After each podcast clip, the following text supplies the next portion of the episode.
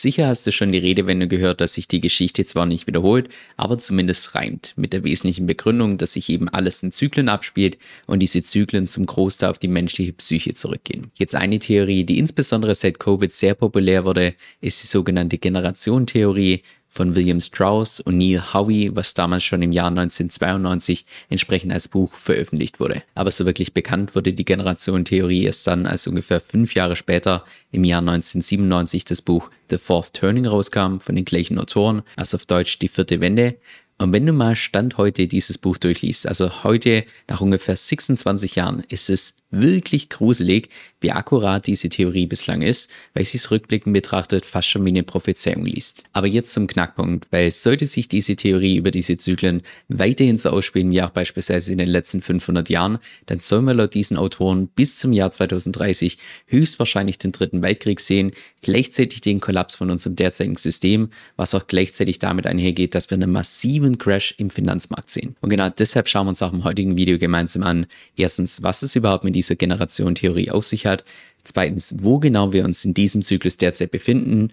Drittens, was die potenziellen Folgen davon wären. Und viertens, ganz wichtig, wie du da potenziell zu den Gewinnern gehören kannst, wo wir danach wiederum auf den Punkt Kryptowährung zu sprechen kommen.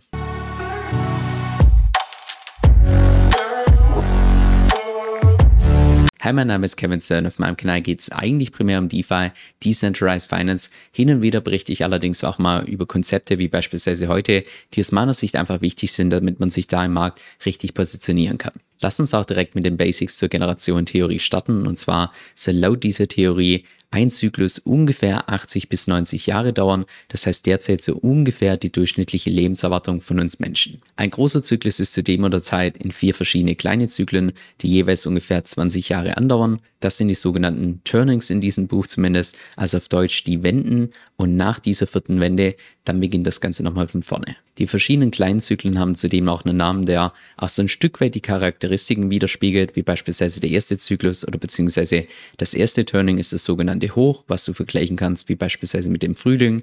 Danach kommt das Erwachen, das kannst du vergleichen mit dem Sommer. Danach die Auflösung, das kannst du vergleichen mit dem Herbst. Und danach noch die Krise, was du vergleichen kannst mit dem Winter, bevor dann alles abstirbt und das Ganze hier von neuem beginnt. Und mit dem Fourth Turning, also so wie das Buch entsprechend heißt, mit der vierten Wende ist im Prinzip diese Phase gemeint, wo dann tatsächlich die Krise bzw. der Kollaps kommt, bevor das Ganze dann auf einer komplett neuen Basis von vorne beginnt. Wenn du auf der Basis mal in die Vergangenheit schaust, war beispielsweise die letzte vierte Wende hier im 20. Jahrhundert mit der großen Depression und dem Zweiten Weltkrieg, da davor hier im 19. Jahrhundert mit dem amerikanischen Bürgerkrieg, da davor die amerikanische Revolution, da davor die glorreiche Revolution, dann die Armada-Krise, Rosenkriege und so weiter. Und wenn du jetzt mal hier die Daten so ein bisschen subtrahierst bzw. voneinander abziehst, dann merkst du auch, dass die Zyklen nicht immer genau 80 Jahre dauern. Manchmal ist es ein bisschen kürzer, manchmal ein bisschen länger, aber so ungefähr passt es hin, dass wir tatsächlich in der Vergangenheit diese unterschiedlichen Zyklen schon gesehen haben. Okay, an der Stelle könnte jetzt wahrscheinlich der ein oder andere Kritiker meinen, ja okay, wir hatten in der Vergangenheit so viele Krisen, so viele Kriege, das suche ich mir jetzt einfach mal die raus, die in etwa 80 Jahre auseinander sind. Und jetzt könnte ich beispielsweise nachweisen, dass meine Theorie tatsächlich gilt. Das waren zumindest meine ersten Gedanken, als ich das persönlich gehört habe. Aber wenn du dir mal anschaust, welche Trends sich entwickeln innerhalb von diesem langen Zyklus, also über die 80 bis 90 Jahre, dann weiß ich nicht, wie es dir geht, aber mich persönlich erinnert das doch ziemlich stark an die derzeitige Situation. Denn ursprünglich fängt der Zyklus so an, dass die Leute zunächst mal sehr zufrieden sind, dass es kaum Unruhe gibt, auch kaum Streiks, dass das Vertrauen in die Institution relativ hoch ist und auch im Allgemeinen die Vermögensverteilung so ausgeglichen wie nie zuvor. Über diese 80 bis 90 Jahre, beziehungsweise hier diese vier Turnings oder Wenden, entwickelt sich das Ganze dann allerdings immer mehr zum Gegenteil dass beispielsweise die Zufriedenheit in der Bevölkerung immer mehr abnimmt, dass Unruhen und Streiks immer mehr zunehmen, das Vertrauen in Institutionen ebenfalls abnimmt und die Vermögensverteilung so unausgeglichen wie nie ist. Und gerade wenn du diese vier Punkte mal anschaust, dann würde ich behaupten, dass es mich doch ziemlich stark an die derzeitige Situation erinnert. So, und jetzt zum gruseligen Part, weil wenn du mal von der letzten vierten Wende, damals im Jahr 1945, mal 80 Jahre draufrechnest, dann erkennst du, dass wir derzeit ziemlich am Ende von der vierten Wende sind. Das heißt, laut dieser Generation Theorie sollte tatsächlich jetzt in den nächsten paar Jahren der große Kollaps Kommen, wo auch die Autoren davon ausgehen, dass wir das bis zum Jahr 2030 sehen. Und die Autoren sind auch by the way keine Untergangspropheten oder sonst was, sondern einfach nur primär Analysten der Vergangenheit. Jetzt die Krise selbst, also hier diese vierte Wende, in der wir uns laut dieser Theorie derzeit befinden, wird ebenfalls nochmal unterteilt in fünf verschiedene Phasen, beginnen mit dem Funke, danach geht es weiter mit dem Bruch, dem Kollaps, dem Höhepunkt und dem Neubeginn. Die erste Phase hier, der Funke, das ist so eine Art Katalysator-Event, also irgendwas, was einfach ganz plötzlich dafür sorgt, dass die Stimmung in der Bevölkerung anders ist. Viele gehen auch davon aus, dass das hier die Covid-Krise war, weil seither spürbar einfach die Stimmung in der Bevölkerung anders ist. Dann zur zweiten Phase, dem Bruch, das ist der Zeitpunkt, wo dann das Vertrauen in das derzeitige System bricht, was auch zwingend nötig ist, damit sich dann irgendwann mal später ein neues System entsprechend etablieren kann, was du auch im weitesten Sinne vergleichen kannst mit beispielsweise irgendwelchen Waldbränden oder auch beispielsweise Überschwemmungen, die vielleicht in dem Moment jetzt nicht unbedingt angenehm sind, aber langfristig gesehen für das Ökosystem der Natur unglaublich wichtig sind. Dann geht es weiter mit der dritten Phase, dem Kollaps, der meistens mit der kurzen, allerdings heftigen Panik einhergeht, wo alles, was einst mal sicher galt, nicht mehr sicher ist und auch gleichzeitig in dem Zeitpunkt die Finanzmärkte entsprechend crashen. Bei der ins heutige Video ist auch einiges an Recherchearbeit reingeflossen. Das heißt, falls du meine Arbeit unterstützen würdest, würde ich mich tierisch über ein Like freuen. Danach geht es weiter mit der vierten Phase, dem Höhepunkt, wo es historisch betrachtet zu Ereignissen kommt, die einfach so schlimm sind,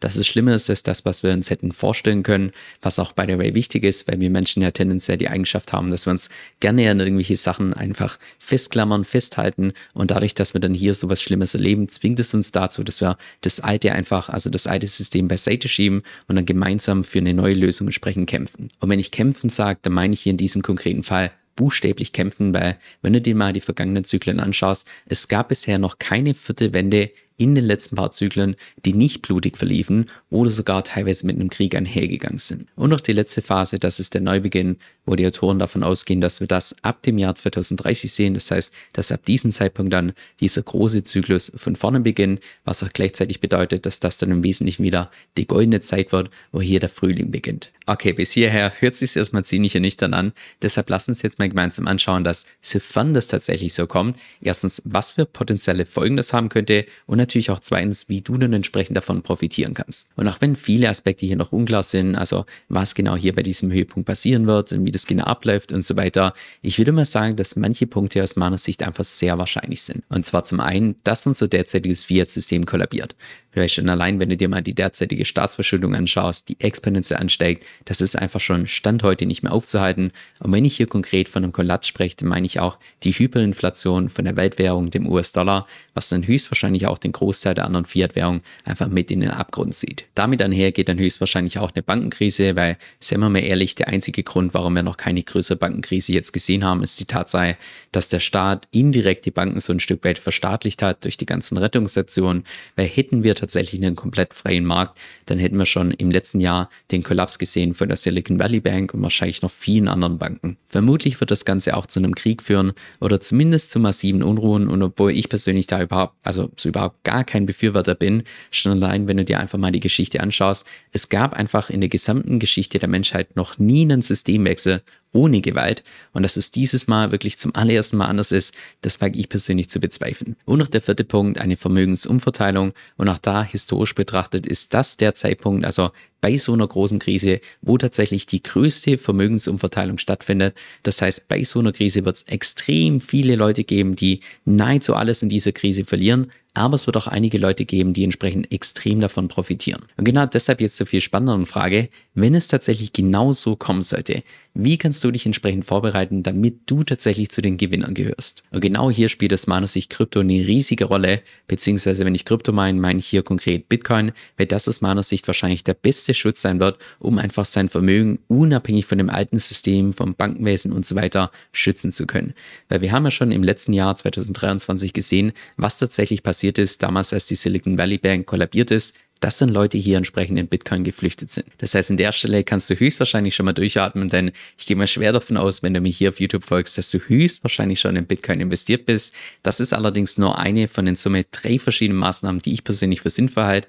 Und die anderen zwei sind, ich würde mal sagen, eher kontrovers und vielleicht auch nicht unbedingt das, was der Durchschnittsdeutsche hören will. Denn wenn tatsächlich unser Fiat-System kollabieren sollte, das heißt der Euro, der US-Dollar und so weiter hyperinflationieren, dann kannst du das nicht nur ausnutzen, indem du beispielsweise in Sachwerte investierst, wie jetzt beispielsweise hier Krypto oder auch beispielsweise Immobilien und so weiter, was auch bei der Way wahrscheinlich die größte Investitionsmöglichkeit überhaupt wird, sondern natürlich auch gleichzeitig, indem du ganz gezielt Schulden machst, in diesen Fiat-Währungen, wie beispielsweise Euro und Dollar, die dann entsprechend weniger wert werden. Und das ist auch by the way einer der Hauptgründe, warum ich persönlich so ein Riesenfan von Borrowing-Protokollen und auch der EBE-Strategie bin, weil einerseits bekommst du gehebelte Kursgewinne von etwas, wie beispielsweise Bitcoin, was im Zeitverlauf immer mehr wert wird und andererseits nimmst du noch Schulden auf in der Fiat-Währung, wo du mit einer sehr hohen Wahrscheinlichkeit davon ausgehen kannst, dass das im Zeitverlauf immer weniger wert wird. Das heißt, du profitierst einfach von beiden Seiten. Und noch die dritte Maßnahme, die ebenfalls eher kontrovers ist, weil sollten wir tatsächlich den dritten Weltkrieg sehen,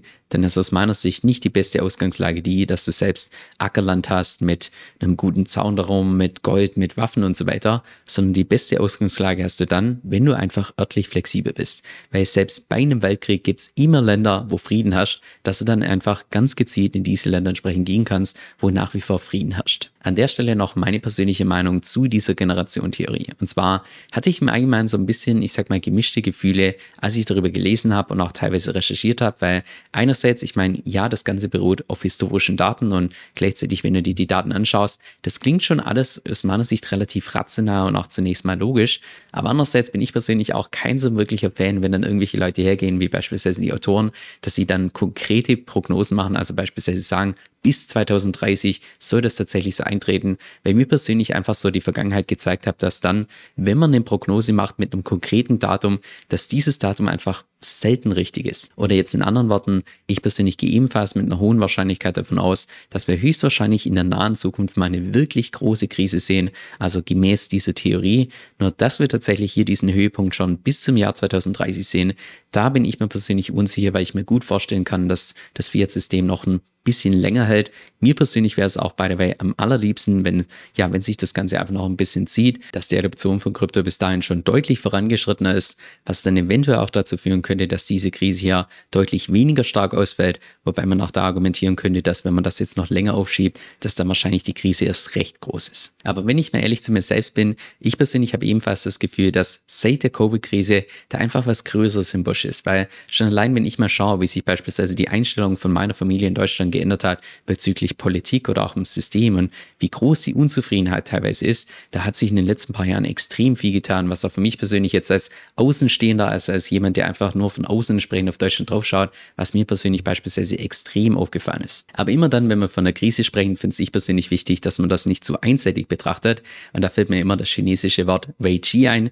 Jetzt nicht, dass ich irgendwie Chinesisch spreche, überhaupt nicht. Aber das habe ich schon so häufig in Büchern gelesen. Und zwar ist das chinesische Wort für Krise Wei Chi, was sich zusammensetzt aus zwei verschiedenen Wörtern. Zum einen Wei steht für Gefahr und Qi für Gelegenheit, was gleichzeitig bedeutet, dass jede Gefahr bzw. jede Krise mit Gefahren und Gelegenheiten einhergeht, bzw. auf die Finanzmärkte übertragen, dass jede Krise auch gleichzeitig eine Chance ist. Von daher glaube ich persönlich, dass man bei solchen Themen einfach mit einer optimistischen Grundhaltung rangehen sollte, weil wir dürfen natürlich nicht vergessen, nach dieser vierten Wende, nach der großen Krise, da kommt dann die goldene Ära, da kommt dann der Frühling, wo wieder alles nach oben geht. Meine Strategiegruppe mit Manu Haus haben wir vor so ungefähr eineinhalb Jahren gestartet. Und das Coole an der Sache ist, dass mittlerweile der mit Abstand größte Teil der Community bereits durch unsere Strategien das x-fache von dem rausgeholt hat, was sie in Summe dafür gezahlt haben. Denn ich untertreibe nicht, wenn ich sage, dass die Investitionschancen, die uns derzeit geboten werden, einfach nur gigantisch sind. Und wer sich da in der aktuellen Marktphase gut positioniert, der kann wahrscheinlich über die nächsten ein bis zwei Jahre sein Kapital mehr als verzehnfachen. Jetzt, falls du da mal vorbeischauen möchtest, dann geh einfach auf unsere Webseite eb2x.com. Das ist ebel2x.com. Wir haben auch eine 14-tägige Geld-Zurück-Garantie. Das heißt, du kannst das Ganze völlig risikolos ausprobieren.